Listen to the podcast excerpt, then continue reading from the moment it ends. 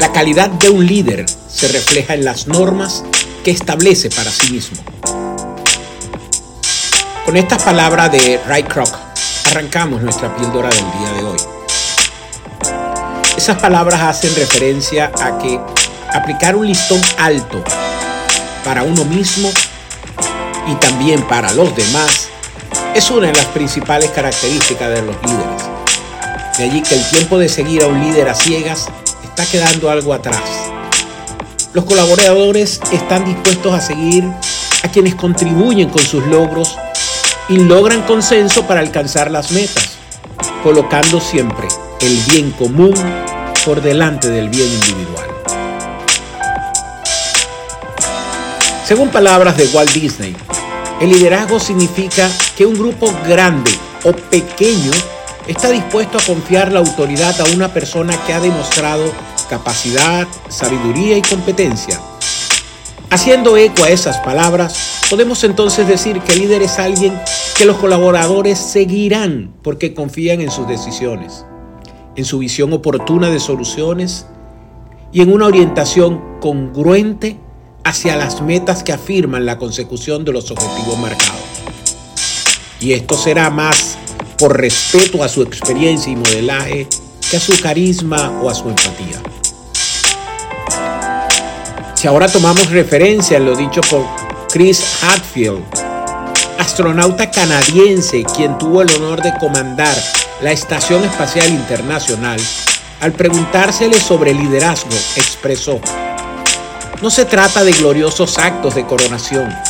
Se trata de mantener a su equipo enfocado en un objetivo y motivado para hacer todo lo posible por lograrlo. Especialmente cuando hay mucho en juego y las consecuencias realmente importan. Se trata de sentar las bases para el éxito de los demás y luego dar un paso atrás y dejarlos brillar.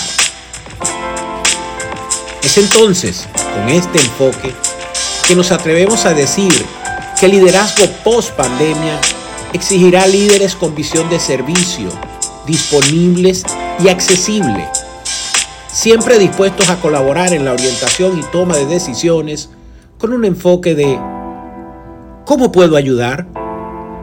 Ser parte del proceso productivo y de la solución de cada situación que se presente en lugar de solo guiar y esperar resultados. Esto nos obliga a que debemos estar claros que nunca hay más necesidad de un líder que cuando las cosas se ponen feas, pues es aquí, en momentos de crisis, que las personas buscan respuestas y cuando no las encuentran, buscan a quien las tenga. Referentes, ejemplos, otros colaboradores que sepan qué hay que hacer y cómo hay que hacerlo y que estén dispuestos, por supuesto, a colaborar. Es aquí que si el líder no está accesible, comenzará a abrirse una brecha que si nos descuidamos, costará mucho cerrarla. En este sentido, y citando palabras del profesor Santiago Álvarez, especialista en liderazgo de la Escuela de Negocios de la Universidad de Navarra, el paradigma del líder es la incertidumbre. Estas palabras nos llevan resaltando las situaciones vividas durante la pandemia, que hablar de liderazgo tal cual como él decía en su exposición, no puede estar más lejos de debates académicos o empresariales con situaciones hipotéticas. Por el contrario, es ir del pensar al actuar y poner en acción todas las conclusiones y recomendaciones resultantes de dichos debates utilizando todos los recursos disponibles para contribuir tanto a reducir la incertidumbre y controlar el miedo, como a encontrar soluciones, por pequeñas que parezcan, pero soluciones a grandes y pequeñas escalas.